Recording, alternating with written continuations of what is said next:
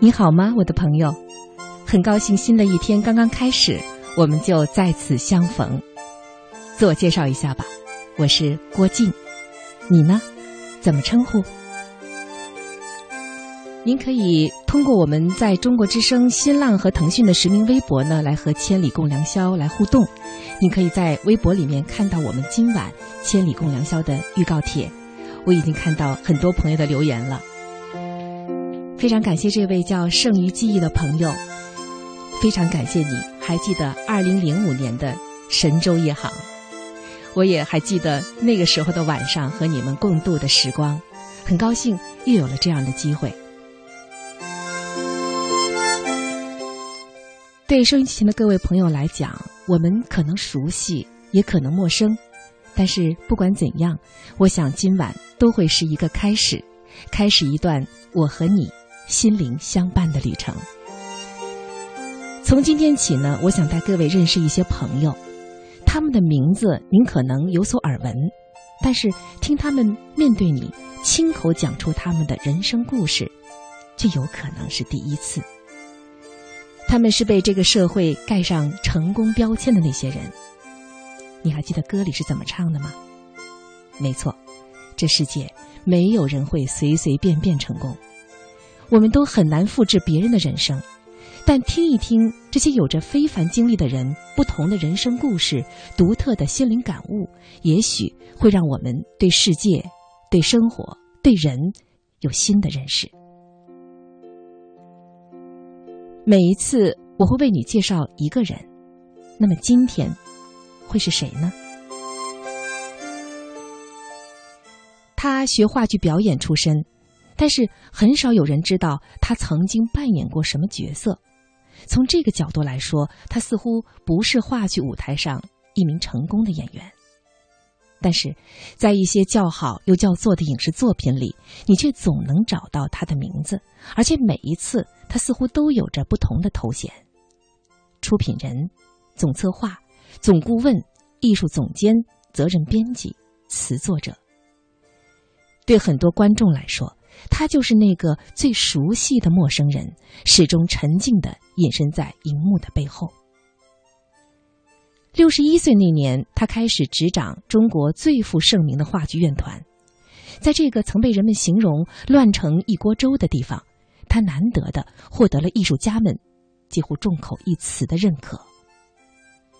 有人说，他在中国话剧界最出彩的角色，就是成为中国话剧艺术殿堂的掌门人。前几天在中央台一个小小的录音间里，我见到了他。今晚，就让我带你走进他——北京人民艺术剧院院长张和平。我其实特别怕采访您，因为之前呢，听宋丹丹说过，您。在他眼中的形象，呃，我想任何一个主持人听到宋丹丹那段话，都可能会对您特别发怵。咱们来听一下。好好好。就是你跟他在一块儿吧，然后他老是不怎么说话，其实他好像也没使劲儿，他很慈祥的看着你，然后他问你一句话或者跟你说点什么，你就把心全掏出来。嗯，听到刚才这段话了哈，听到了。呃，对这段话有印象吗？有印象。是什么时候他说的？艺术人生里边的。那是二零一零年，对对对对对。我就现在就看到您就是这样非常慈祥的看着我，我非常担心哈。就是一会儿采访完后发现说您没说几句话，倒是我在这儿呢不断巴拉巴拉跟您说我的心里话，所以咱们今天说定哈，呃，您多说点。好，尤其是说点您平时在别的地儿没怎么说过的一些话，好吗？好。呃，您怎么评价您自己的性格？嗯，我的性格还是属于比较内敛的，呃，也比较呃平时，嗯，跟我的名字一样，嗯，和平到我来平和，平和对，所以我自己曾经做过一次一张这个。呃，不是为了摆在柜台里边，是只是为了想送人也好，这个做一留作纪念的啊。那盘磁带的名字就叫平和。哦，您这个名字有没有什么特别的来历？呃呃，都有有，还真是跟咱们抗日战争胜利有关系啊！我记得您是一九四六年，一九四六年一月一号元旦出生的，元旦出生啊，那等于是抗战。呃，阴历是四五年嘛，四五年就是抗战胜利那年，嗯啊，所以，呃，我这一辈儿呢都是叫张和什么什么什么，所以正好这个日本投降之后呢，我就叫张和平。嗯嗯，真的觉得很奇怪，有些事情就像冥冥当中注定的一样。大概就是这个名字叫的，把我叫的比较平和了。呃，我也听到很多人说过对您的看法，包括对您的性格的形容，和您说的还真是差不多。大家都说您低调。谦和包容啊，过奖过奖。昨天我采访您剧院的一位青年演员哈，问他说：“呃，张院长上任六年多了，给你最深的印象是什么？”他不加思索的回答我八个字，您猜是哪八个字？不知道。高调做事，低调做人。哦呦，谢谢谢谢，这是我努力的方向。而且他说这是您做人当中，您这六年多带给他最大的收获。呃，有人告诉我说，其实。这样八个字和您少年时期的成长经历有关，是吗？是，嗯，我的经历应该是很坎坷的，嗯嗯，怎么讲？很坎坷，因为呃，我其实生活境遇并不并不好，嗯嗯嗯，等我记事儿之后就是这样，嗯，另外更家庭出身不是很好，家庭出身不是很好，就所谓的资本家，其实连个小业主都不到，嗯，那个只不过是给人家煤铺的掌柜的。呃，做所谓的经理，人家掌柜的死了以后没有儿子，他们就就给人家在当着这经理，于是就成了资本家。就是您的父亲，对，那他其实那个煤煤铺，嗯，就是摇煤球的那个煤铺，一共核定资本公司核定的时候也才五百块钱，嗯，所以这个但是这个注定了我这个背着一个很沉重的包袱，从小家庭生活就很困顿。很困顿，生活上的困难，我觉得还不是最重要的。嗯，最重要是精神上的这种压力。是因为这种出身，因为现在大家，特别是年轻人，根本体会不到，就是什么叫家庭出身呀？嗯，他们根本不知道。但是，其实，在那个年代里头，家庭出身是一个人最重要的一个政治上的一个身份。嗯，我曾经听过您的一个故事，嗯，说您当时在北京艺术学院学习那会儿，嗯，最怕人提到家庭出身。哦，是。那个时候，嗯，呃，经常填表，嗯，填表里都会有一栏儿，一个栏就叫做家庭出身，嗯，呃，作为我很幼小的，我我真的是觉得挺，总是要背过事去，嗯，然后写上，嗯，有一种自卑，从小就是在这样的一种环境里面，对，其实对于我来说也是一件好事。嗯，为什么还觉得是好事？哎呦，我就觉得我应该做的比别比别人好，你才能够得到别人的承认。嗯，所以呢，所以别人花一分力的时候，你要花十分，付出很多。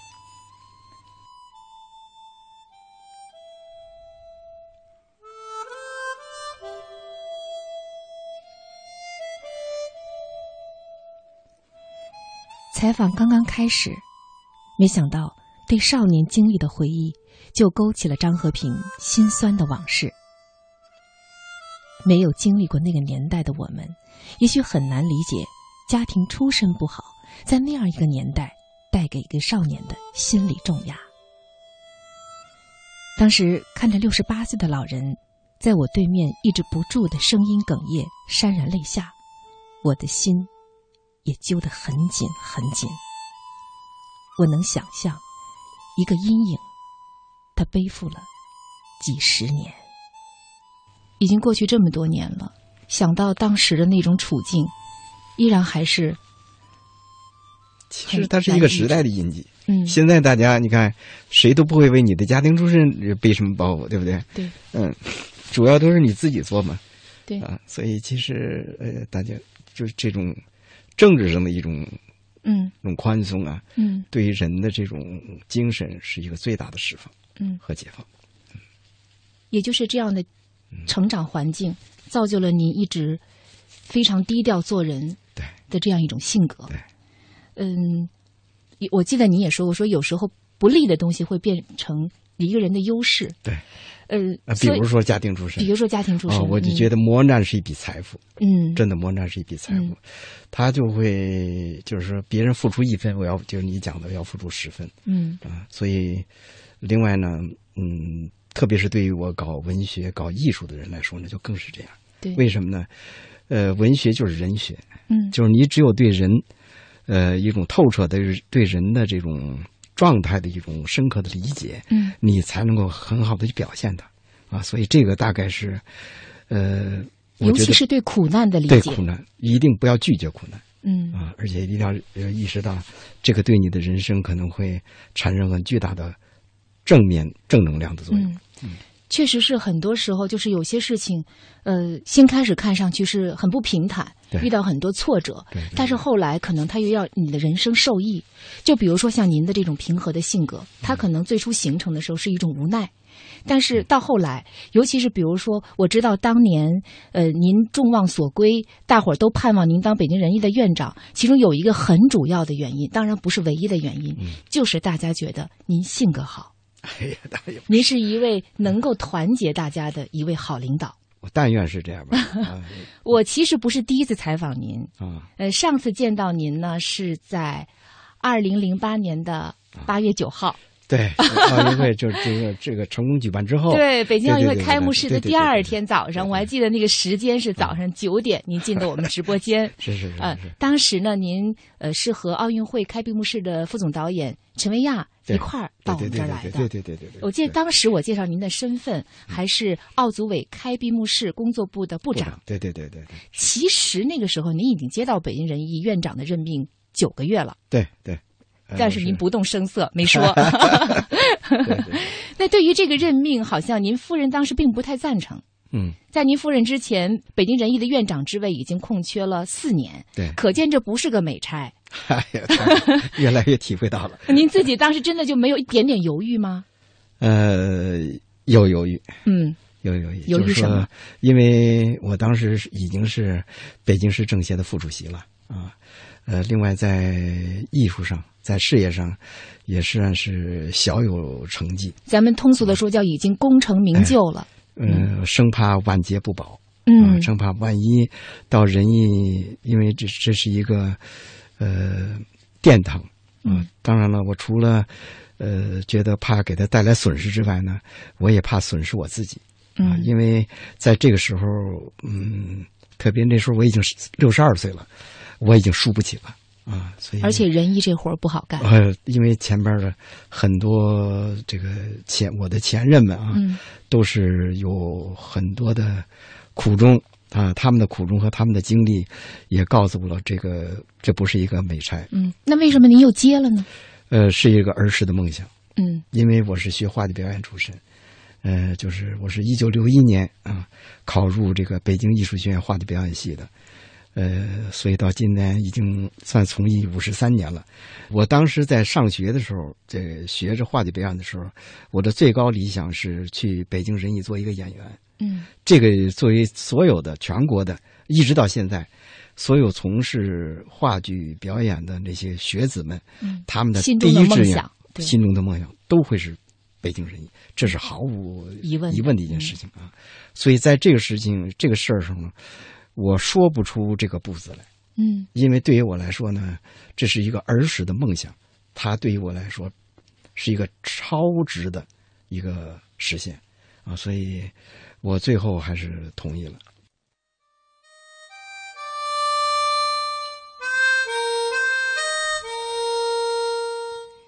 张和平的艺术之路始于十五岁初中毕业那年。当时课间正和同学打乒乓球的张和平，被两位老师叫到一边。一位陌生的女老师亲切地问他：“你想演话剧、演电影吗？”张和平有些愣神儿。话剧是什么？他不知道，但对电影他有着天然的向往。正是这位女老师的建议，改变了张和平的人生轨迹。凭着一把好嗓子，他顺利地考入了北京艺术学院。话剧表演专业，可惜踏上艺术之路的张和平起初并不顺利。青春期变声让他的嗓音不再有优势，舞台上逐渐流行起高大魁梧的英雄形象，瘦小的他显然也不那么合标准。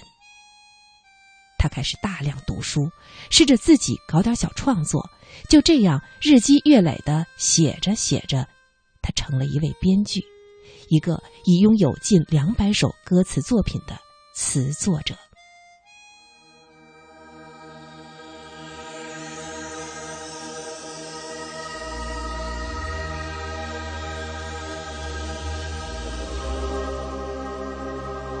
这是一九九二年播出的四十一集电视连续剧《爱你没商量》的片尾曲，《活的就是现在》，作曲王小勇，作词正是张和平。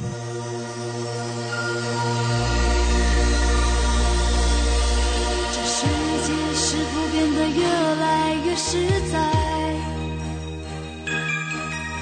这世界是否变得越来越明白？这就是人生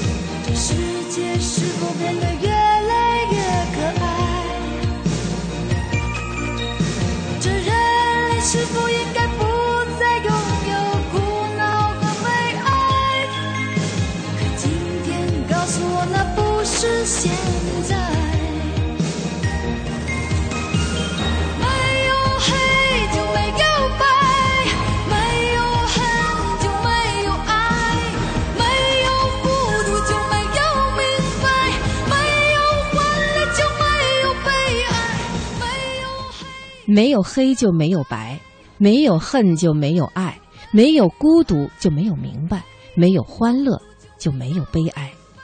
听张和平的歌词，你会有一种强烈的感觉，那就是他总能启发你如何重新看待挫折、看待苦难，如何正确对待人生一时的得与失、幸与不幸。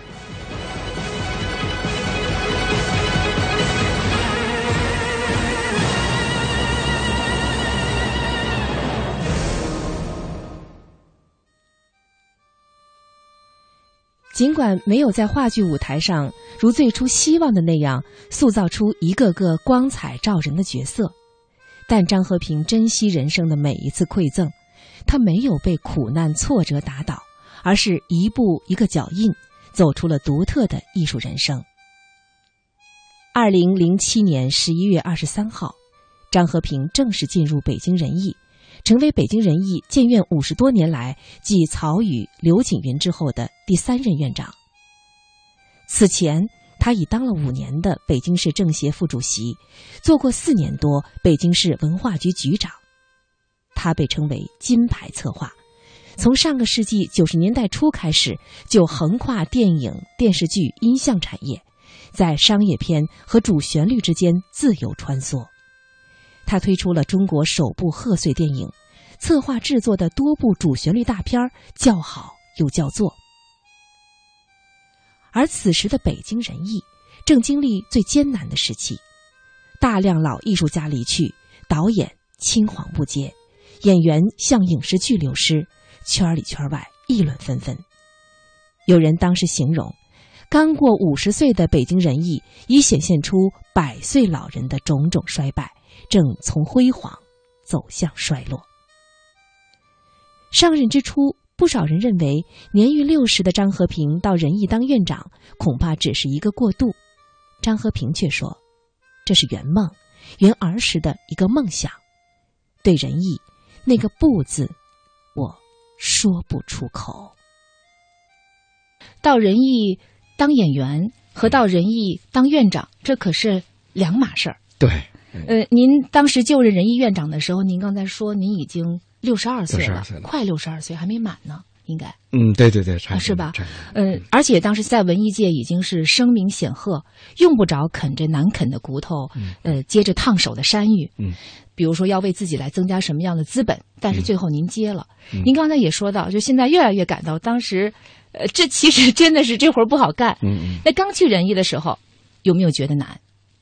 嗯，当时嗯也觉得难了，但是。呃，还是有一股冲劲儿，因为毕竟跟现在的年龄还是有有区别吧啊。呃，我记得那时候我一边干着奥运会，那时候是零七年十一月二十三号，我是走进仁义，就是宣布我是仁义院长的啊。那么那时候我还当着你看还有两个职务嘛，就刚才说的一个是北京零八年奥运会的开闭幕式工作部的部长，那是最要劲的，压力也是很大的。另外，我同时还是。这个北京市政协的副主席，所以这样的话呢，呃，嗯，这个我还要都要顾得到，特别最重要的还是奥运会这个活对啊，那是眼前的事儿。对，那是一个那是百年才有这么一次的梦想的一个大的盛世啊。嗯，呃，所以我在这那个时间里头，就是都是用自己的业余的时间，呃，挤出来，呃，找我前前后找了六十多位艺术家来谈心，呃，走访。呃，这个都是占据了我很多大量的这个时间吧。呃，我是从这儿入手的。嗯，首先就是跟我心目当中的这些艺术家们能有一次面对面的一个接触，从这个接触当中，我找到力量，也找到方向，找到办法。嗯，呃，当时您觉得最难的是什么？我觉得最难的是艺术创作。嗯，因为这个是可遇而不可求的。呃，很多其他的事情。你就是盖一个房子，嗯，我只要垒上一块砖，它就会马上就能看得见。艺术创作可不是这样，就是你费了很大很大的劲，最后行与不行不知道。对，完全是这个没有预期，嗯，呃，而且会受很多的这种情况的制约，嗯。所以呢，其实我在呃跟我谈了去仁义，而还没有开始的时候，我就已经进入状态了，嗯，我就还没有宣布我去当仁义的院长，就是。我就找到刘恒嘛，嗯，因为正好那时候，刘恒呢是开闭幕式工作部的文学的顾问，嗯，他是文学顾问，嗯，我就说你能不能给仁义写部戏？我要去了。啊。啊！因为我们俩有过很多合作嘛，就是，呃，彼此也很了解。对这个呃张思德呀，呃云水谣啊，对。啊等等这些个，我后来从事电影工作的这些作品，嗯，都是他的编剧，嗯。啊，他相当于您的老搭档了。啊，老搭档，哎，他呢以前也没有写过话剧。但是他很想写话剧，嗯，所以呢，他就是有了后来的窝头会馆，嗯，窝头而且窝头会馆一直到现在仍然是一个很被各个方面看好的一个，无论是从票房还是从特的社会意义上，那是为了建国六十六十周年呃仁义献礼的一个剧目嘛，嗯，所以你看看，就是最后呃是成功了，对，嗯，当时公演以后。那个是一票难求啊！对，一直到现在的一个，一直到现在。嗯，所以我为什么说，呃，最难的是这个呢？因为它是有的是，呃，只要你努力就能做到，嗯，这就不难。对，但是你努力以后做能不能做到不知道，甚至于成功的概率并不高，嗯，这就很难。这既是艺术的难点，也是艺术的魅力。哎，对，这这嗯这说的很对。喂，我是房主，树砍不砍我说了算，您凭什么说砍？没错，你是房主，可这窝头会馆是民国十六年你从我手里买过去的，对吧？啊，对呀，三百二十块现在洋，是我把这小院。这就是二零零九年为庆祝新中国成立六十周年，北京人艺推出的新戏《窝头会馆》。从小生长在北京南城的编剧刘恒，在自己的话剧处女作里讲了一个地道的老北京的故事。北平解放前一年，北京南城一个名叫窝头会馆的小院里，几户小老百姓的悲欢离合。舞台上云集了徐帆、宋丹丹、杨立新、濮存昕、何冰这五位北京人艺最具实力的明星演员。这也是多年来人艺五大台柱子首次在一部话剧中聚首。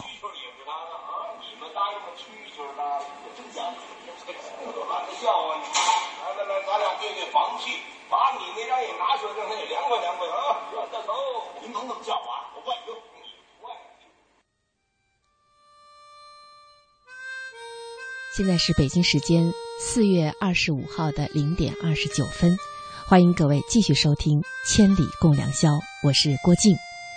在我们中国之声的新浪微博里，我看到有很多朋友的留言，谢谢 Silence Waves，你留言说听听别人的幕后故事，收获属于我们自己的人生感悟，这是我们夜行侠惯用的标语。人生的苦难与不幸，只要我们不逃避，终究可以让我们变得更坚强、更自信，也更加的独立。带着灵魂去修行说，谢谢曾经那个低谷的自己。我非常想什么时候也能分享一下你的故事。非常感谢留言的各位朋友。今晚我要带各位认识的是北京人艺院长张和平。北京人艺建院之初呢，就奠定了自己文学剧院的传统。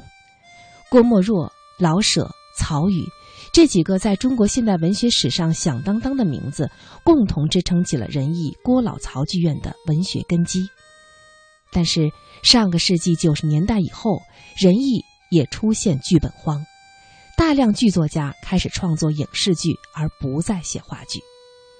张和平一上任，就从剧本这个话剧创作最薄弱的原创环节入手，聘请了万芳、刘恒、苏书阳、邹静之、何继平等十位国内一流的剧作家担任北京人艺的荣誉编剧。《窝头会馆》就是著名剧作家刘恒的话剧处女作。二零零九年，《窝头会馆》首轮三十六场，创下了千万票房，被称为“金窝头”。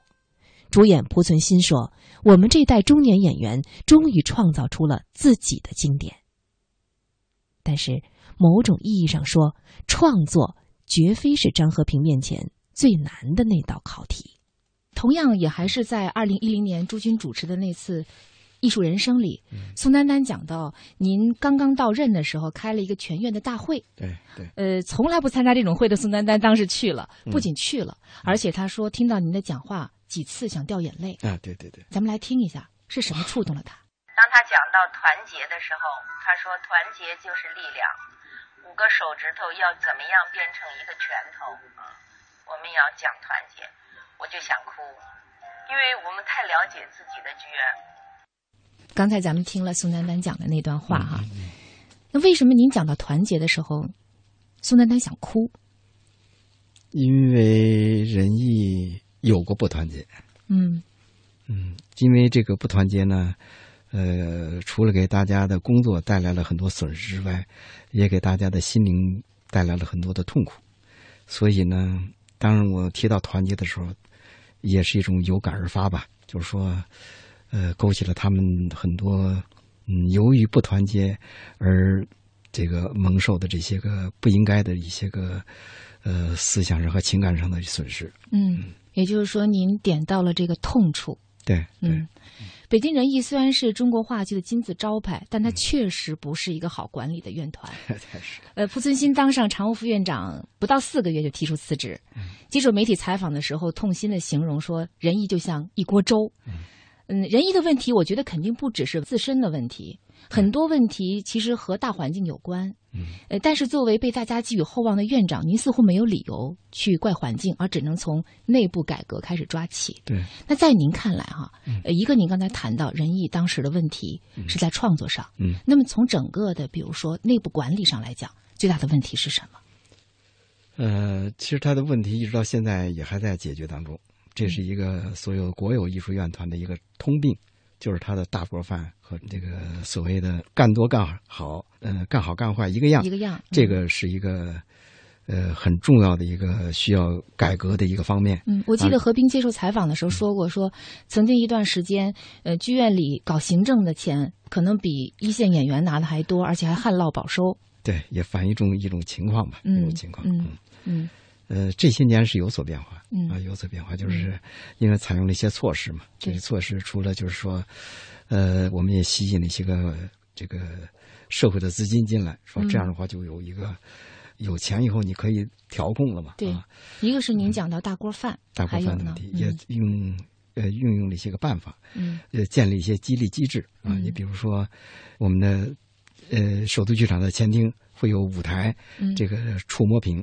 这幅触摸屏，这就每一个观众可以拿着自己的票来选出你最喜欢的这个本场的演员。嗯，那么每一场演出呢，要评出五位，就是你所喜呃喜演爱的演员。嗯，这个呃，第一名呢是一千块钱，第二名呢是九百块钱，就是以此这类推下去啊。嗯，这个钱虽然不是很多，但是大家很在乎。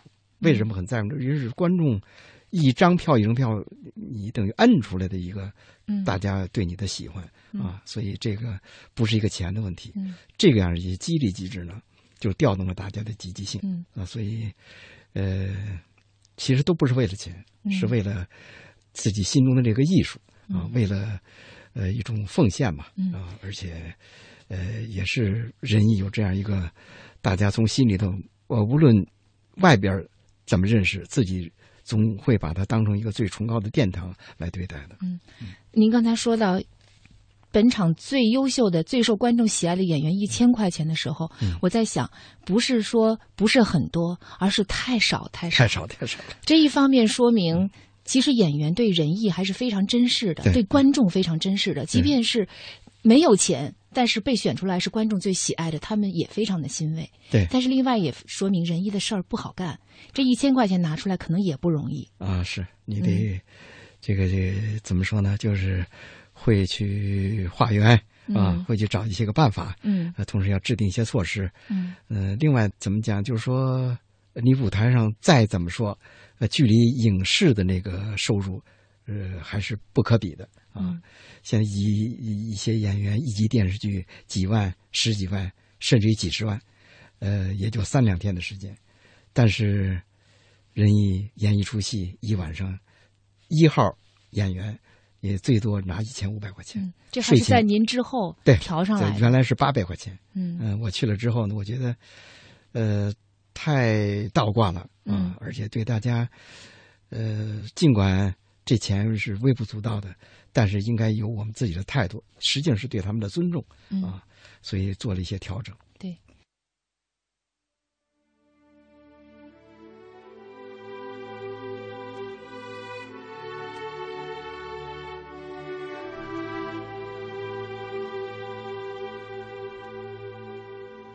我们还像从前一相融，我们是亲密无。间的弟兄，我们回忆往昔峥嵘岁月，我们手拉着手共同走过。昨天今天有多少不同？路上还有无数崎岖不平，我们肝胆相照。荣辱与共，我们同舟共济，携手前行。有你才有我们，我们就是我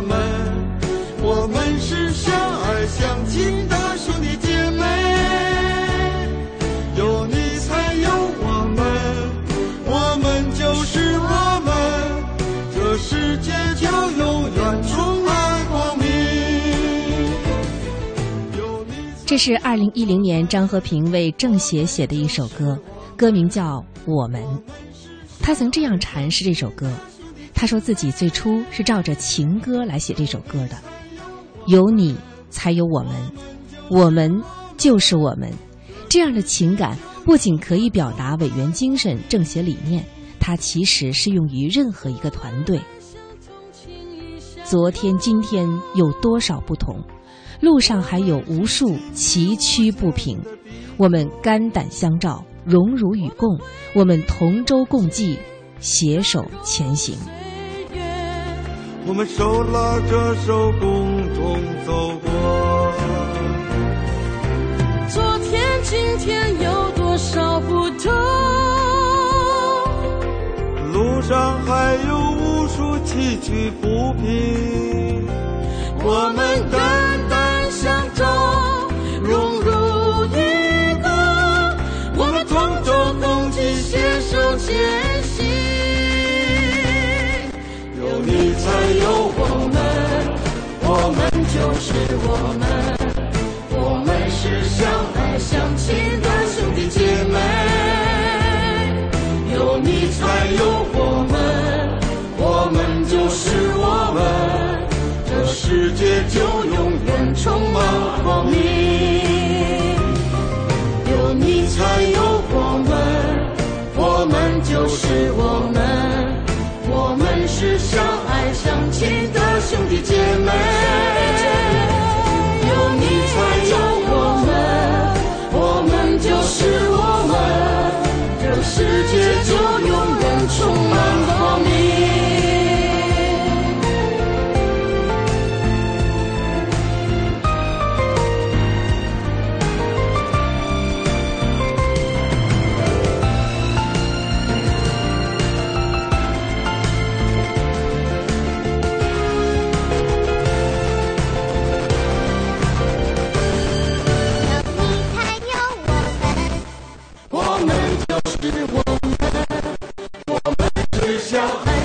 相亲的兄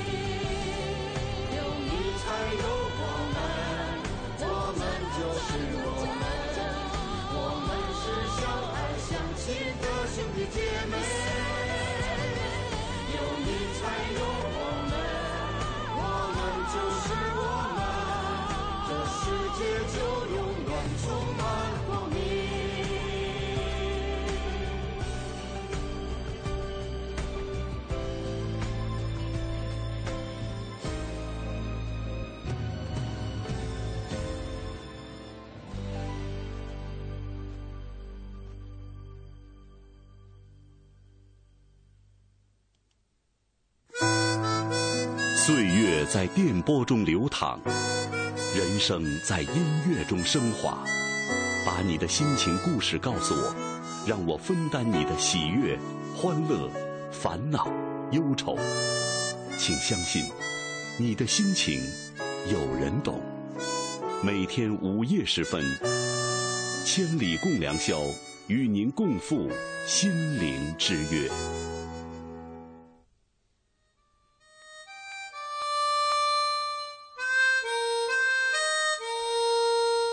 欢迎继续收听我对北京人艺院长张和平的访谈，我是郭静。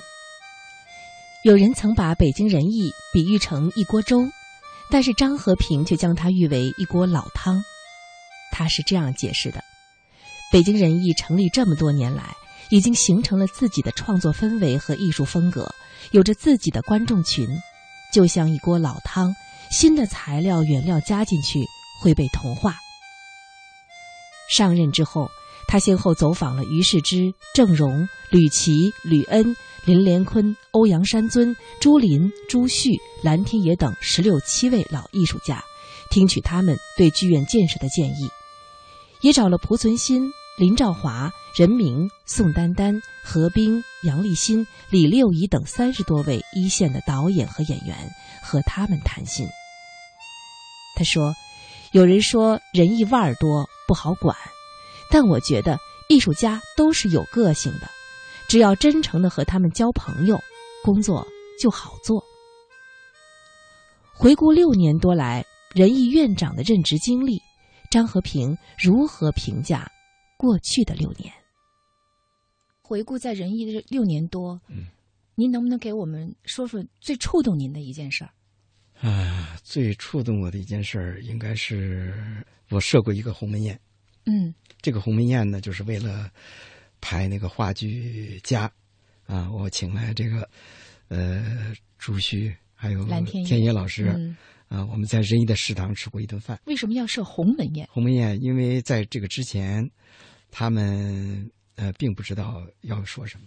嗯，呃，因为这个戏呢里有两个角色是需要他们来演，啊，这个我呢把他们都落落了座之后呢，我开宗明义，就说今天什么事儿呢？我们这个剧院啊要拍一个什么什么戏啊，这个戏呢是我们呃老院长曹禺先生的一个呃很重要的一个作品，呃，所以呢，我希望呃最后话锋一转，你们二位呃要演什么什么什么什么吧，嗯啊，他们愣住了。嗯他们以为是就是平常的意思，联谊一个什么的。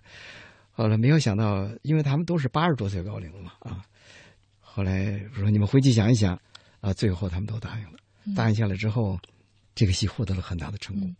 您刚才说鸿门宴，说明您在摆这个宴席的时候，对这个结果并没有底。哎，对对，也很忐忑。嗯因为那时候他们的身体状态和他们呃心有余，有的时候力不足吧，嗯我也还是有担心的。嗯啊，但是我真没有想到他们会答应了，所以我，你刚才说到一个就是最令我感动的一件事，恐怕就是这件事情，也就是说，呃、老艺术家嗯们。老艺术家们他们的感情感，对您的他们对艺术的这个追求嗯。啊，对仁义的情感，也包括对我的支持啊，这都是让我非常非常的感动。嗯。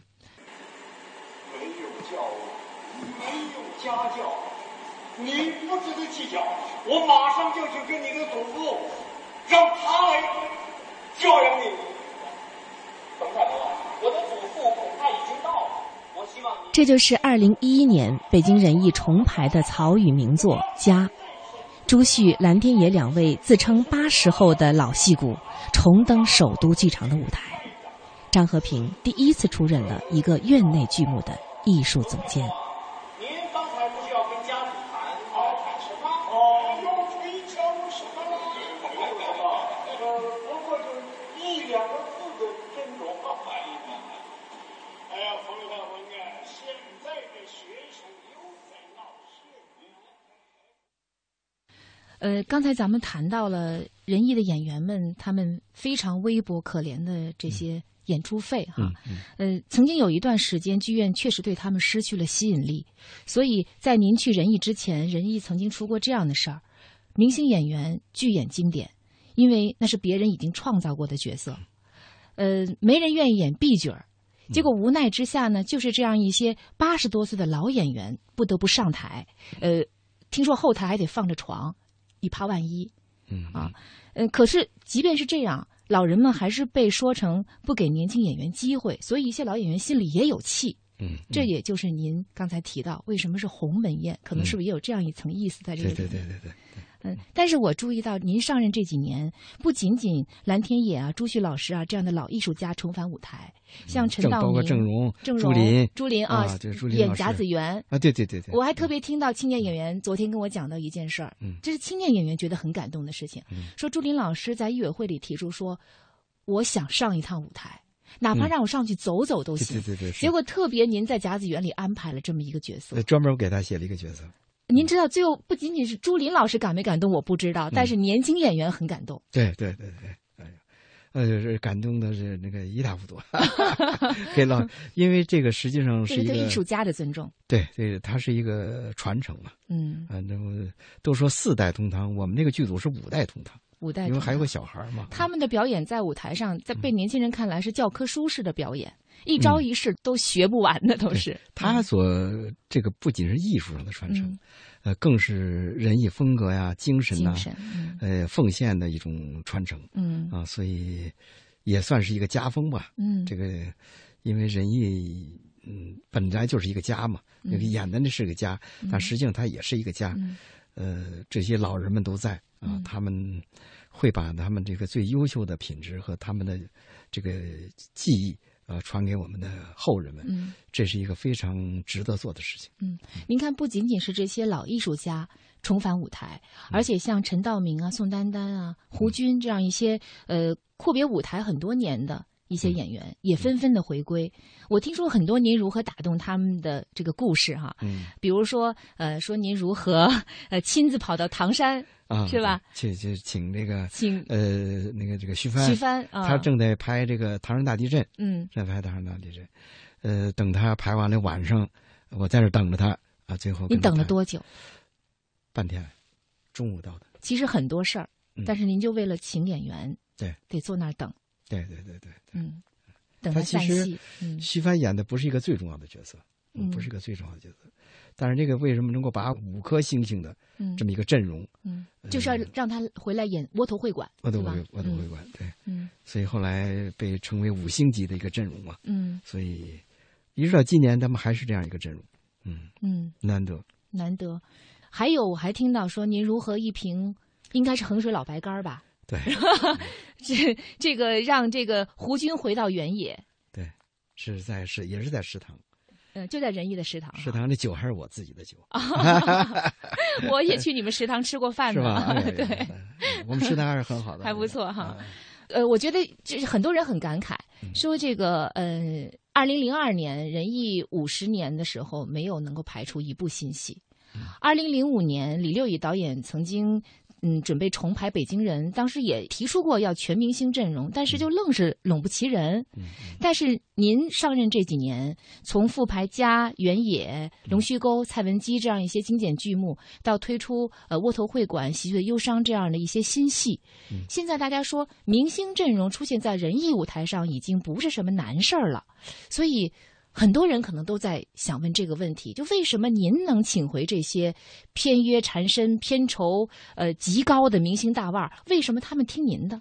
哎呀，我觉得这个呃，坦率的说啊，嗯，呃，请明星大腕儿回归舞台呢，呃，它既是符合艺术规律，因为他们之所以能够成为明星、成为大腕儿，一定是有他的道理的。对，有他的绝活，对，有他的过人之处，嗯、这是肯定的。嗯啊，所以他们会很忙，嗯、他们的片约会很多，呃，而且片酬也会很高。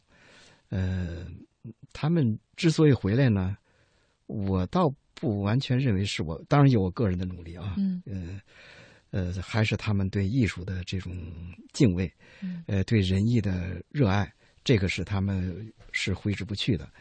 嗯，当然也跟我的努力，呃，我觉得最重要的是坦诚相见，坦诚相见，就是说，你真心的对待他们，他们也会真心的对待你。其实倒不一定，嗯，在什么形式，比如说你刚才说到的那个喝那个喝酒衡水老白干 啊，你看胡军是一个身体很棒的人，嗯。我那时候已经六十四五岁了嘛，嗯。呃，身体也我血压高，有也也身体也有慢性病，哎，嗯。呃，我觉得那天我没输他喝酒，嗯。他反而有点失常了，啊。后来有点道歉那个什么的。啊，啊呃，但是喝完酒他说，和平院长可交，嗯。所以我觉得这是一个男人呢，他们这这种情感的一种交流过程当中的一个真诚的表达。酒喝到尽兴，往往是一种情绪的表达。啊，对对对对，他已经是是酒疯嘛，嗯。呃，这个，所以我但是现在喝不动了，他说真的 真的已经喝不动了，嗯。就是这几年，呃，我还是消耗的很多，嗯消耗得很多，包括体力上的这个什么，嗯。呃，所以呃请他们回来嗯那个演出，这是一个永远的话题，嗯。而且是非常实际的，嗯是非常实际的。嗯。呃，你要体谅他们的难处啊，同时呢，也要给他们以真诚的这个把事儿说清楚啊，他们会会理解的，也会尽量去安排。嗯呃，所以我还是那个话，呃，真诚相待。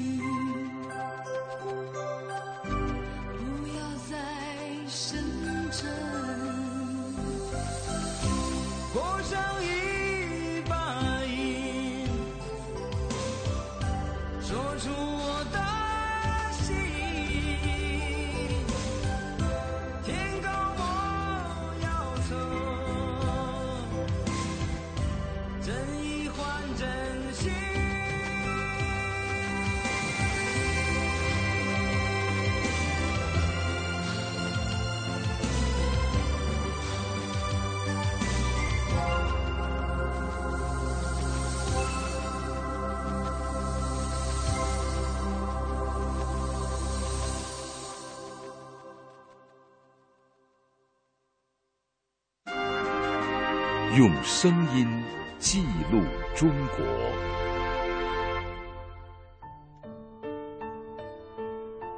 他曾经是陕西咸阳市国棉八厂的一位青年工人，如今他是中国最具国际知名度的导演。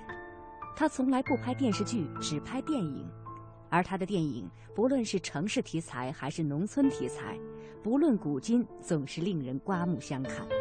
他就是张艺谋。从一名工人成为如今飞升国际的导演，可以说张艺谋是用血的代价为自己的人生带来转机的。爱好摄影的张艺谋用自己卖血的钱买了台海鸥牌照相机，也就是用这台照相机，张艺谋获得了全国摄影一等奖。一九七八年，张艺谋成为北京电影学院摄影系的学生，从此他的人生开始了真正的改变。毕业后，张艺谋成为中国第五代电影群体中的成员。你看，生活中的我从来不做太过分的事，尽量不去张扬自己，就是比较内向，比较低调，低调的做人，成为一个从小到今天的一个个性。但是就很高我在电影的表现上，尤其在电影形式的表现上，极尽之能事。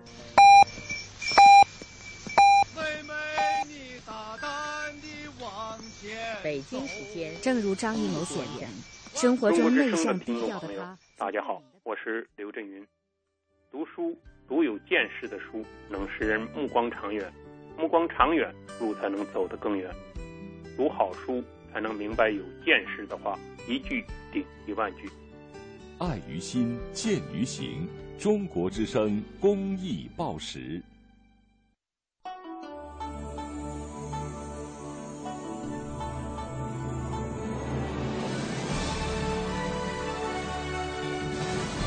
中央人民广播电台《中国之声》。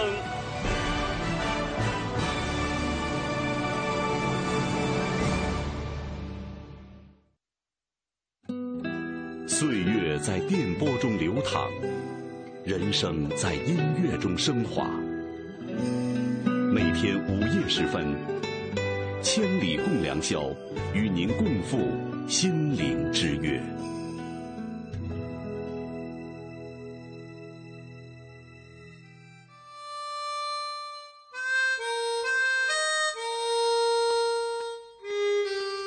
北京时间四月二十五号凌晨一点零一分，欢迎各位继续收听《千里共良宵》，我是郭靖。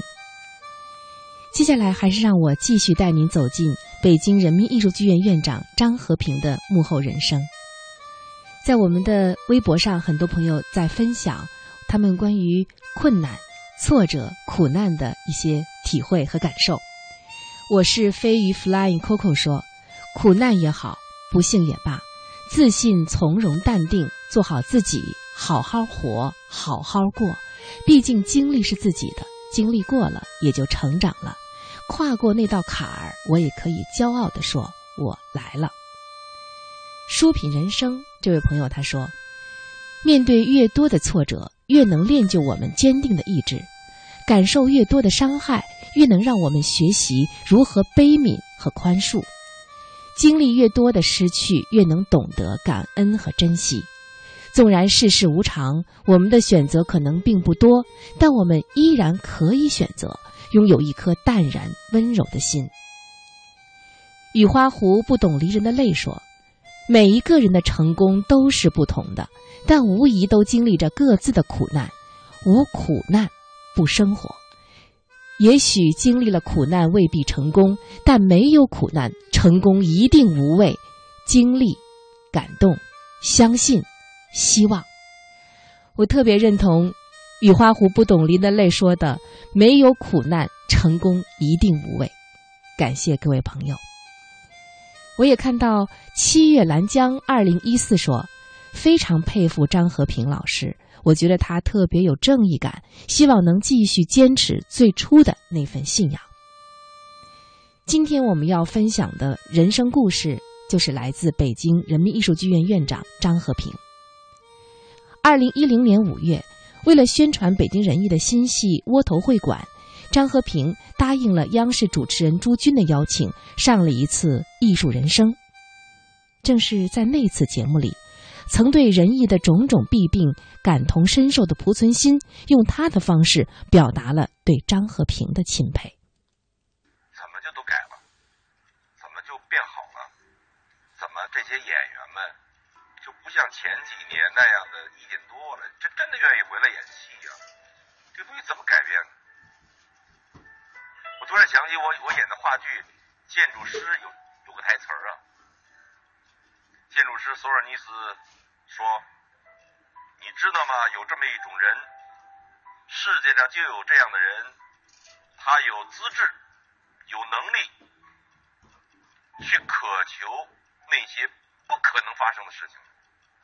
有的这种人，不是自己就能够把事做好，他必须得有帮手。但是帮手不会自己来的，你必须去召唤他。拿什么召唤？力量。什么力量？就是你内心里面得有一种力量，你有这种力量，帮手自然就来了。濮存昕还曾经在另一次采访当中讲过这样一件事：有一部作品说好由他演男主角，他也跟着谈了五六次剧本，可该签约了，濮存昕觉着自己还是没有创作感觉，决定辞演。张和平没有流露出一点的不满。濮存昕说：“这是他作为艺术管理者的气度和心胸。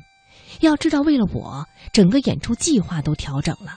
他心里的失望，我能想象到，但他尊重我的艺术状态，这让我很感动。”看上去您很有智慧，对什么样的人可能用了不同的办法，但是实际上万变不离其宗，就是两个字：真诚。对对对对，就是你怎么把自己的真诚让他能够感受到。那么，在仁义这样一座注重传统和传承的剧院，在创新和传承之间产生分歧，其实是不足为怪的哈。对，说到这儿，我想问您一个尖锐一点的问题了。嗯嗯嗯，在仁义。任明、林兆华和李六乙这三位大导演，嗯他们之间的不和，呃，已经不是什么新闻。对，他们最初呢，主要是艺术观点的不一致。嗯您的前任刘景云院长曾经想试图调和他们之间的矛盾，嗯结果反而还被他们一通骂哈。我特别想知道，您在任这几年，您是怎么协调他们之间的关系的？怎么样能够让他们各自既保持自己独立的艺术主张和鲜明的艺术个性，还能够像您在就任的这个全院演说那样说的那样，能够形成拳头，嗯，变成合力？嗯嗯嗯嗯，你怎么跟他们相处？呃，艺术家们对艺术的不同的认识啊和呃喜好都是很正常的，呃，甚至于他们的理论到一定偏执的时候呢，会呃感觉到不一定是那么正确啊。但是这种艺术家必定是要有个性的，如果艺术家没有了个性，就会变成平庸。嗯所以这个应该是变成自己骨子里的一个东西。所以这个东西呢，还是要呃，因为通过作品去体现嘛。这个包括大家可能对六乙呢会有一些个呃他在艺术风格上的一些个嗯不同的一些个看法，嗯，但实际上呢，他是一个很有追求的一个人啊，包括呃他曾经想拍《围城》啊，是吧？等等这些个一些戏，我觉得都非常好的。呃，我也是。呃，陪着他，因为我跟陈道明的关系很好嘛，嗯，去跟陈道明让他看剧本啊，陪着他一起谈能不能够演当中的方鸿渐嗯啊，这个等等这些事情。然后后来呢，因为各种原因嘛，这个这个戏没有上去。但是，呃，我说你还能够希望能够拍什么？后来这个家是他提出来的啊、啊，所以就是。呃，包括后来整个协调演员呀、嗯，呃，这个包括风格的什么，包括甚至于舞台美术的设计，嗯我都，嗯，那个你可以可以看到，我是挂了艺术总监的那个戏，不是虚名啊、我对不是虚名，我很少挂，嗯但是为什么挂和，因为挂了以后呢，我就会能够比较多的介入一点啊，所以其实也是想通过这个戏呢，能够让他更多的对人艺风格的一个。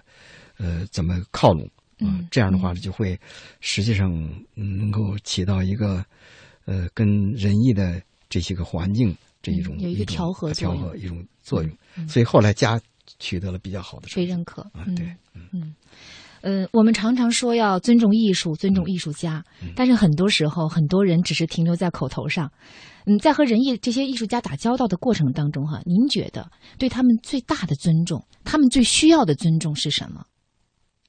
是对他们艺术创作的这种支持，嗯因为他们其实呃都会把艺术创作啊当成比自己生命还要重要的东西，嗯所以这个呃生活上的照顾也好等等，这当然很重要。嗯但实际上，作为艺术家们来说，最重要的，他需要得到的是在艺术上的支持。嗯，呃，还有一件事我特别好奇哈，您的朋友徐恒进先生啊形容您说，未必您是最聪明的，未必是最有才华的，但性格上是最没有缺口的。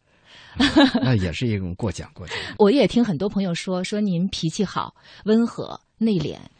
在仁义六年，面对一个曾经那样复杂的人际环境，您就从来没有和谁红过脸、生过气、着过急吗？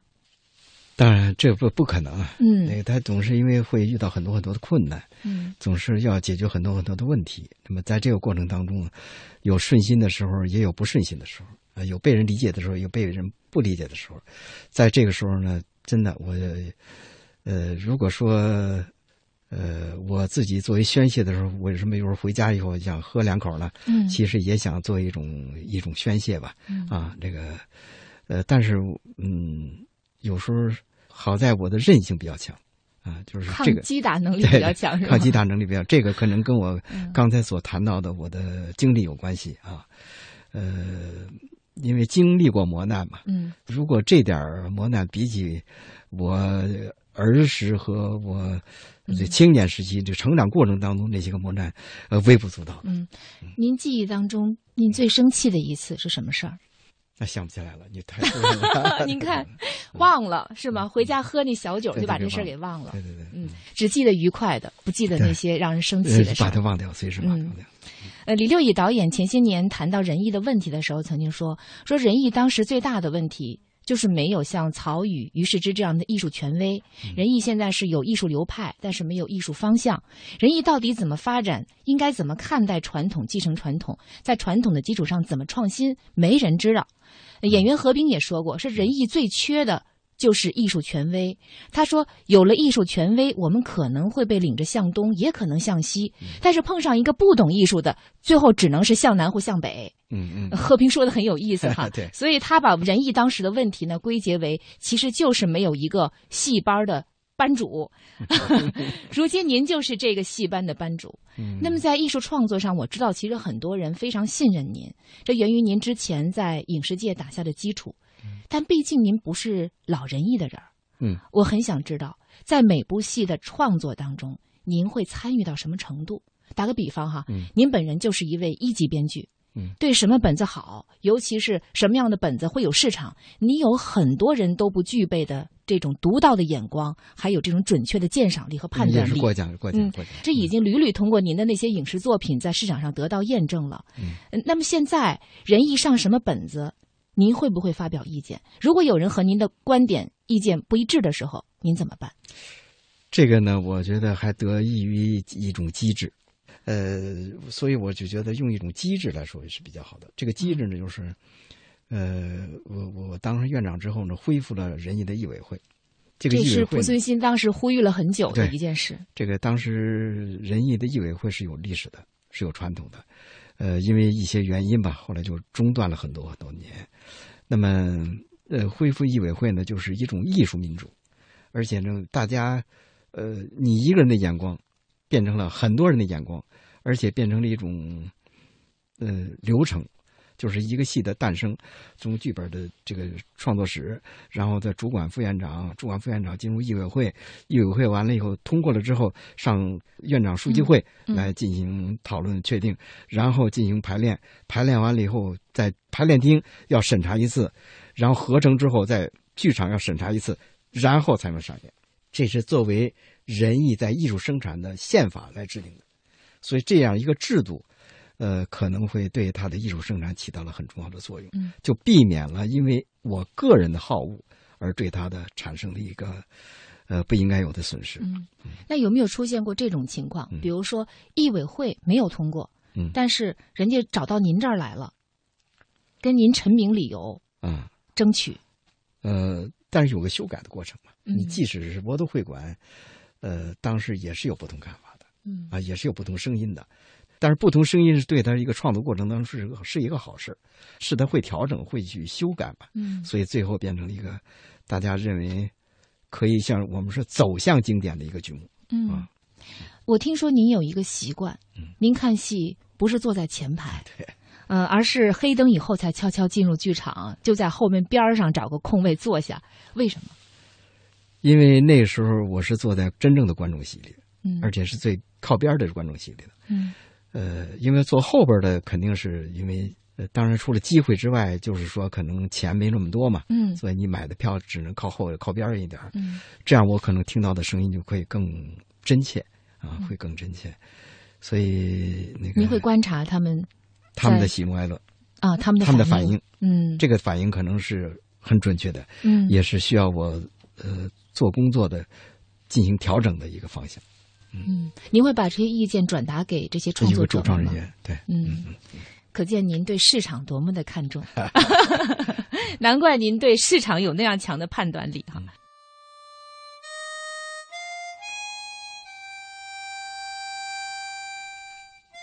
张和平从来不避讳他从北京胡同大杂院里走出来的平民出身，十七年群众文化工作更是让他和普通百姓建立起了一种感情。他说：“我读得懂他们的喜怒哀乐，能够理解他们的情趣爱好，能够比较设身处地的换位思考。”有人说，在北京仁义的六年，张和平之所以能一呼百应，既因为他为人真诚、待人包容，更因为他既懂艺术又懂市场，他值得我们信任。张和平曾是北京文化艺术音像出版社的总编辑，推出过《爱你没商量》《宰相刘罗锅》《过把瘾》等热播电视剧。他还是北京紫禁城影业公司的首任总经理，率先提出引进港台贺岁片的概念，支持冯小刚投拍了中国内地首部贺岁片《甲方乙方》，以及后来的《不见不散》《没完没了》。他参与策划的主旋律电影《离开雷锋的日子》，张思德、云水谣、建国大业都叫好又叫座。许多业内人士都不得不佩服他，面对文化产品，竟然能同时拥有三种视角：创作者的情感基调、投资人的市场眼光和文化官员的评判标准。让我们一起来欣赏一下张和平的几首歌曲作品。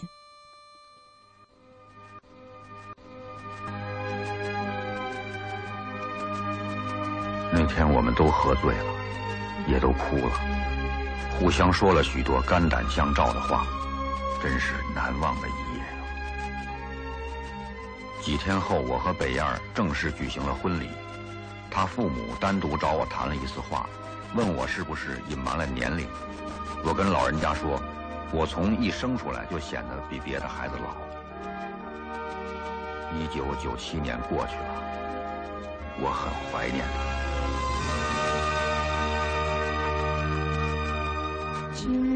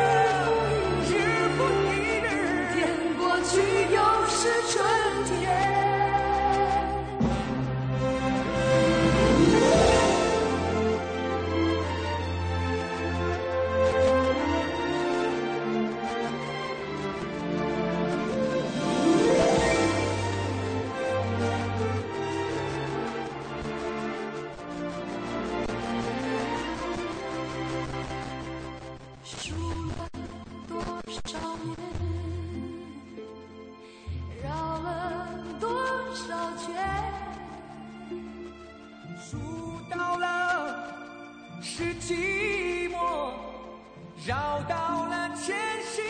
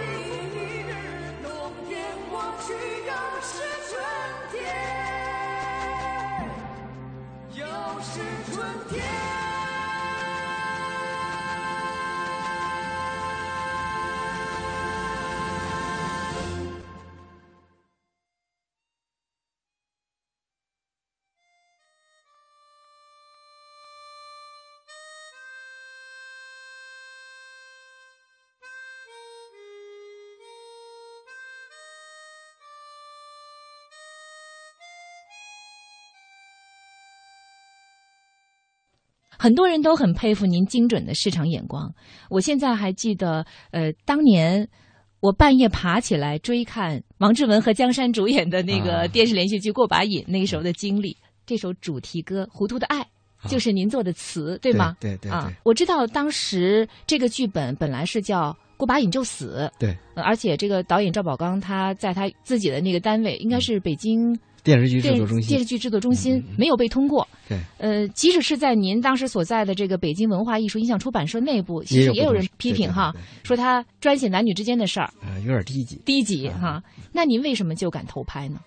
我是看到了王朔作品里边骨子里边的那个真诚，嗯，表面看是痞，呃，是是痞是调侃，但实际上他骨子里边是有是有很，而且那是也是他早期的作品，而且是比较上升阶段的作品啊。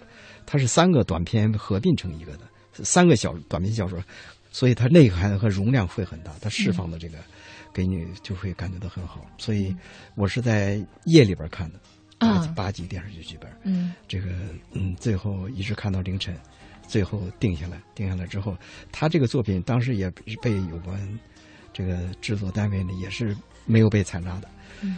所以这个看见后来，呃，央视呢是把它作为八点档来播出的，嗯。后来八点档呢，当时那个社会开放的程度没有那么高嘛，嗯。所以也是播了一半有压力哎了八点挪到九点，九点挪到十点，十点挪到十一点，嗯。最后挪到十二点，所以就是爆出了一个零点效应。嗯。就是第二天上班的时候，大家都抱怨电视台，嗯。你们把一个好好的电视非搁在十二点播出，弄得我们都休息不好嗯。啊。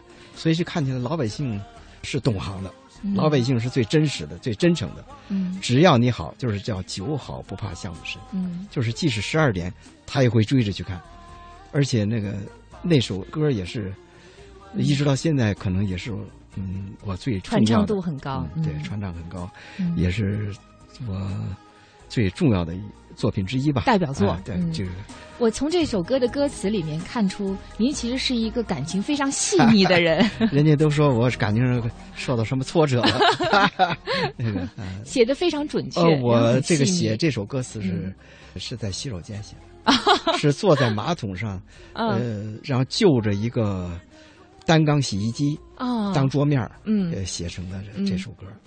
嗯然后呢，我给他念完了以后，嗯我问他，我说，我说行吗？他说你要是敢放，我就敢，我就敢用，因为那时候嗯 爱有几分钟说清楚，还有几分钟糊里糊涂嘛。啊，说怎么爱怎么说不清楚，那时候好像这个也是有点大逆不道了。嗯，我觉得从对爱的理解上是很前卫的，从现在来看啊，嗯，呃，拍甲方乙方的时候，也正是冯小刚处于这个低潮期，对，几部影片连续被毙，所以我知道您跟他开玩笑说他是习惯性流产，而且在他这些被毙的影片里，好像还有一部，呃，前期投资是您给拉来的对，过着狼狈不堪的生活。啊，那为什么您还敢继续给他投拍呢？不怕再打水漂吗？嗯，因为这这个作甲方乙方，他是就是好梦献给你。嗯原来最早电视剧的一个剧本，嗯呃，也就是我在这之前，我把这个整个电视剧剧本看过。那么一个电视剧剧本几十集融，最后把它凝练成一个电影的话，这就比较容易做到。还是那个话，就是在他的很多调侃和这个背后，呃，发现他的真诚。呃，所以这个时候，嗯，他也是习惯性流产的情况下，没几乎所有作品，在那个什么月亮背面啊、一地鸡毛啊，嗯，呃，包括过着狼狈不堪的生活。呃，这已经投拍了，花了一百多万，将将近两百万了，然后等于追毙，嗯就是最后就被枪毙了，就然后最后下马了。嗯这个时候几乎没有人呃敢用了。嗯应该说，在后来，呃，对他的支持呢，其实我也是，呃，看到了他的艺术上的潜力。嗯因为说潜力股，嗯投资 这我看的看的还是比较准的。应该说，还归根结底是他自己的，嗯归根结底是他自己的。嗯你因为你帮人一时，人人家是后来走那么长的路，呃，应该是还是他本人的素质所造成的。嗯。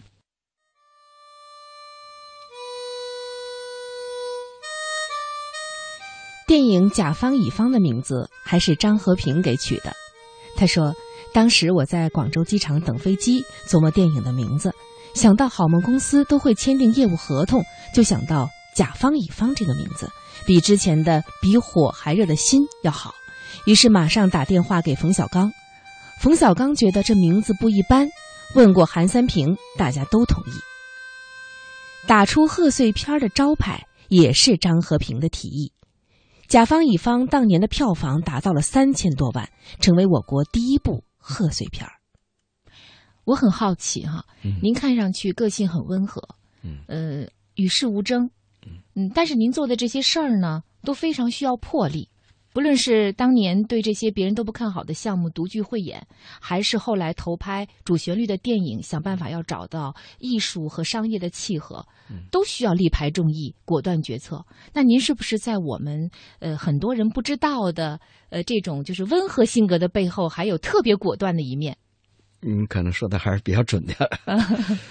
我呢，可能嗯因为一个人呃总是两面的，呃，在看着平和的背后呢，我还有我果断的一面，而且有力排众议的时候，就包括呃所有的这些个项目的这个推进和成功都是这样。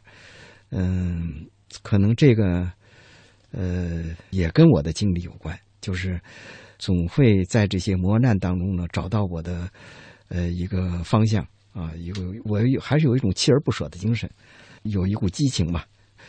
呃，另外就是我自己的一种追求吧，嗯支撑着我的呃方向。嗯，我昨天采访那位青年演员，他就跟我说，说您给他这个很深的一个感觉，他就说事都是人做出来的。呃，很多热爱老人艺的人哈，都念念不忘仁义十年磨一戏的执着，以及呃曾经有过那种直言不讳、赤诚坦率的业务讨论的氛围。二零一二年仁义建院六十年的时候，曾经拍过一个纪录片儿叫《人民的艺术》，您是这部纪录片儿的艺术顾问，嗯，对吧？您记不记得在第一集里面曾经讲过一个故事？就是说，呃，一九五三年重排《龙须沟》的时候，嗯。有人呢对焦菊隐先生提倡的生活化的现实主义表演提出了不同意见，认为有自然主义倾向。嗯。呃，《龙须沟》第二幕有一段，就是那个解放后，呃，乘风的从屋里出来，嗯。呃，看到小鱼缸，嗯有一段自言自语，那很感人的一个，很感人一段儿。但是当时表演的时候呢，有观众提意见说演员声音太小，听不清。嗯，加上前边的有人提的那样的扣的那样的大帽子，所以到后来演的时候，两位演员心里就打鼓，嗯晚上就把这戏给改了。结果焦俊颖先生大怒，夜里两点写了一封致于世之、叶子等演员的公开信，第二天贴在后台，明确的提出要坚持自己的艺术主张。我记得它里面就有一句话，大概意思就是说，呃，要坚持走现实主义道路是很难的。这个坚持不仅仅是坚持正确的，还要坚持就是拒绝那些不正确的意见。我还听说一个，说在北京人艺，甭管多大的腕儿，只要在台上念错了台词或者出了什么问题，即使台下的观众没发现，也会主动在散场以后在后台贴一个自己的检讨书。说实话，我对这样的业务讨论氛围非常的羡慕哈。嗯，但是后来也有人说，说在人艺内部，后来就充斥着一种温良恭俭让的这个氛围。嗯，一切都是举止得体、礼数完备。那么看上去呢，好像大家关系都很好，但是呢，最终因为缺乏冲突而消灭了一些人的个性，也不鼓励极端。而艺术的很多非常光辉的形象，或者说艺艺术形象，它其实是靠这种很独特、极致才实现的。嗯，昨天我也采访了一位编剧，他觉得仁义现在急需建立健康的文艺批评。您对此怎么看？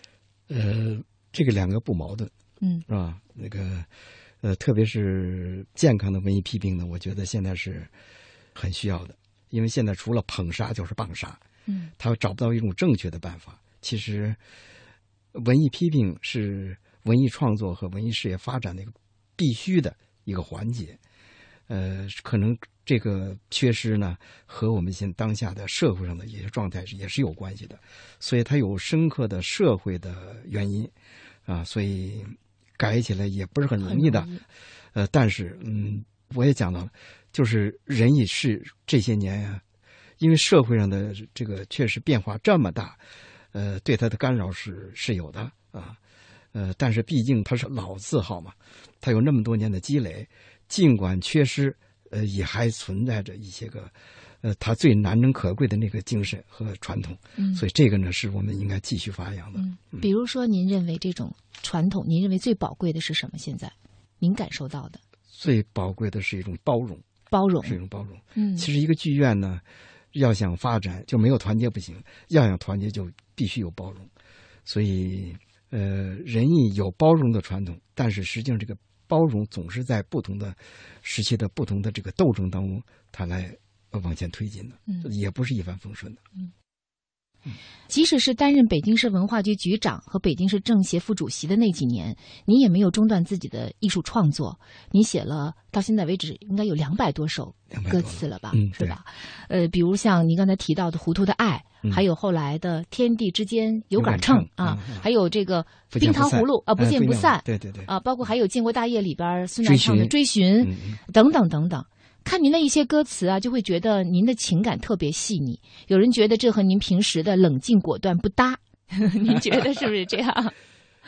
哎呀，说到这个，其实我我觉得还是跟我那十七年有关系。嗯十七年群众工、群众文化您工作当时有关系，跟夫人谈恋爱的时候，情书写的好吗？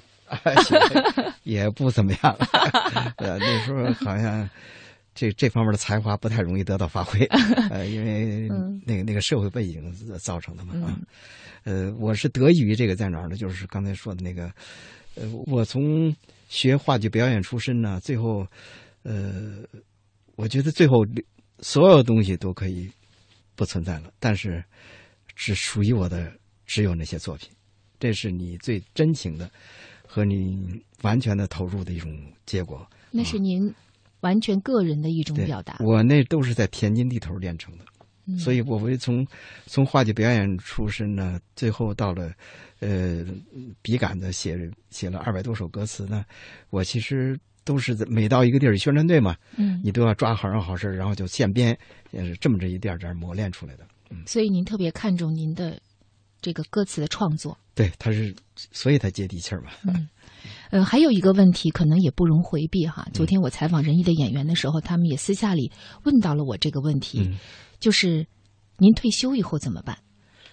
我还会做文化，永远的。嗯嗯，还是会创作是吗？对，因为嗯这是、呃是我生命的全部。嗯，嗯我记得您当时六年前上任的时候，曾经说过自己不会迷恋北京人艺院长这个位置。嗯在任期间，您觉得自己还有一个重要任务，就是希望能够发现一个胜任人艺院长的人，呃，使北京人艺能够长治久安。嗯，您物色到这个人了吗？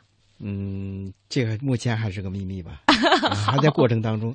但是无论多么难，这个问题必须解决，而且我也相信会得到最好的解决。嗯因为这个仁义不只是属于仁义的，嗯也不只是属于北京市的，它是属于全民族的。嗯嗯仁义它这些年的工作也不只是我的，它是全院的。另外一个，它是几辈艺术家们用他们的生命。用他们的血汗，呃，一点一点的积累起来的一一种气场，这种气场是那个首都机场可能一进去就让你、这个、肃然肃然起敬，让你的心马上个安静下来。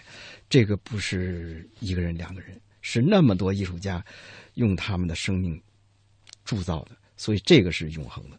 所以不管任何事，我相信，呃，仁义的未来都是美好的。好非常感谢您，谢谢您接受我们的采访。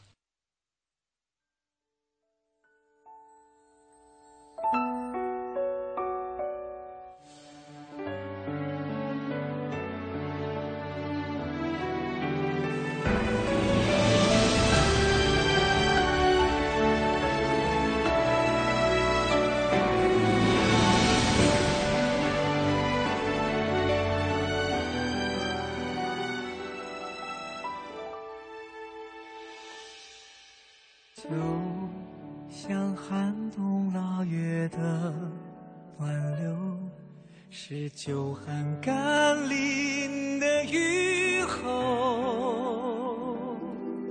不一山小而不为一滴水，也能映出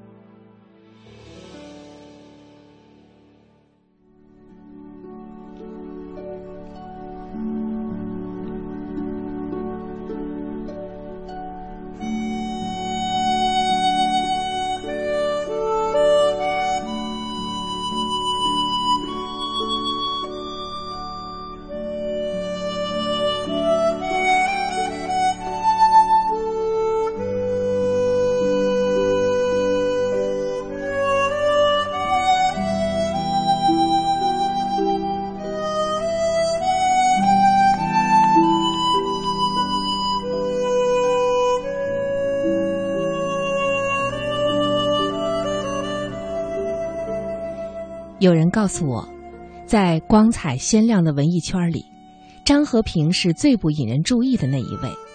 他没什么鲜明的个性，衣着随意又寡言少语。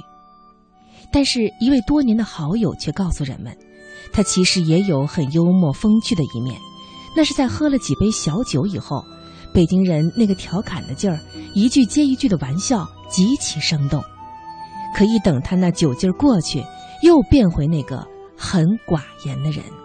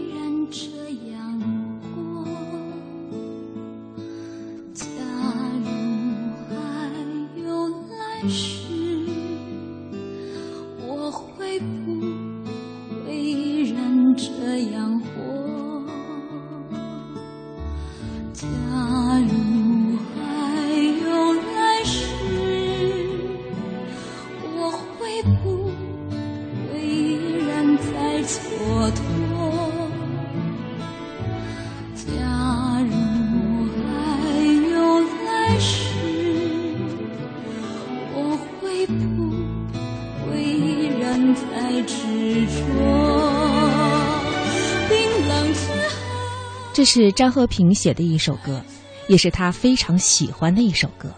假如还有来世，冰冷之后才知道什么叫灼热，灼热之后才知道什么叫生活，生活之后才知道什么叫对错，对错之后才知道什么叫爱过。灼热，灼热之后，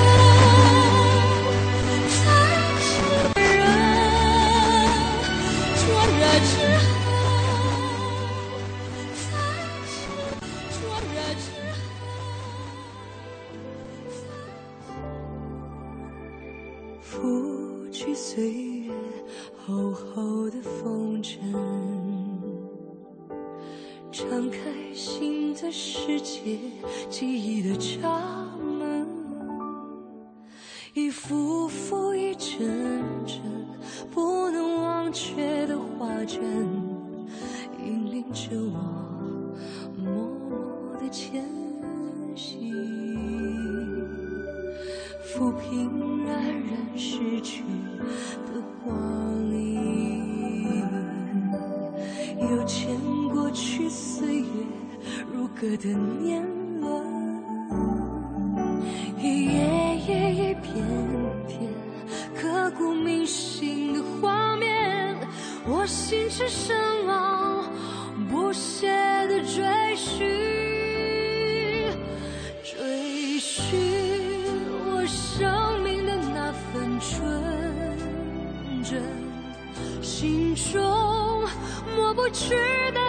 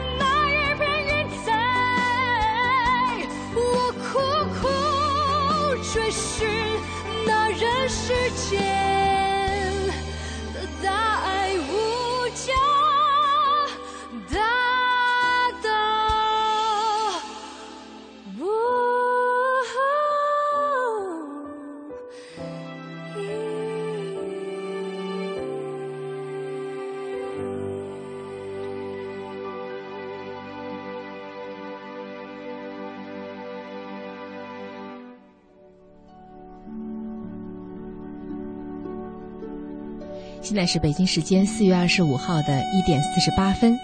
节目最后和各位一起来分享一下各位朋友在我们的新浪微博上的留言。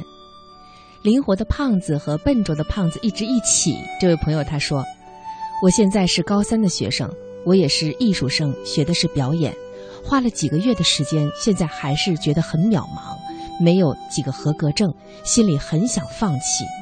但是听了张和平的故事，我又有信心了。我要奋斗，祝福我吧。好，我们大家一起来祝福你。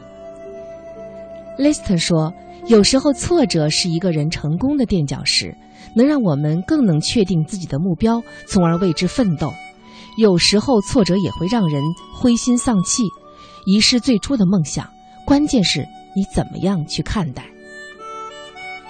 其实每个人对苦难的定义和理解是不同的，这就如同每个人对成功的定义和理解不同是一样的。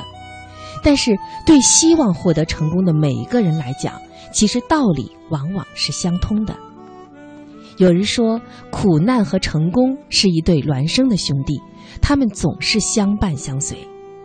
一个人在通向成功的道路上前行，不可避免的要经历许许多多的苦难，甚至是常人难以忍受和承载的苦难。命运是无情的，它让每一个追求成功的人经受各种各样苦难的折磨和考验。大多数的人经受不了苦难的折磨和考验，从成功的道路上退去了下来，成功从此也就不再光顾和青睐。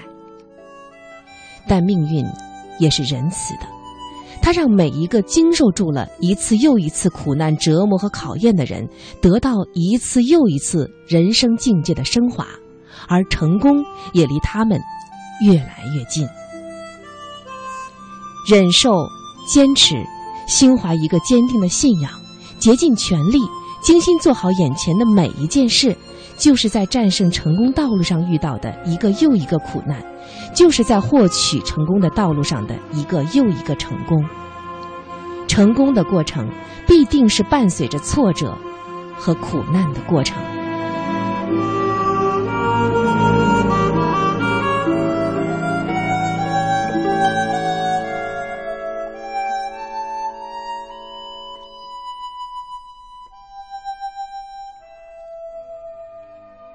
今天节目的最后，还是让我们在张和平创作的歌声当中来结束。感谢各位收听今天的《千里共良宵》，希望我们还能见面。各位晚安。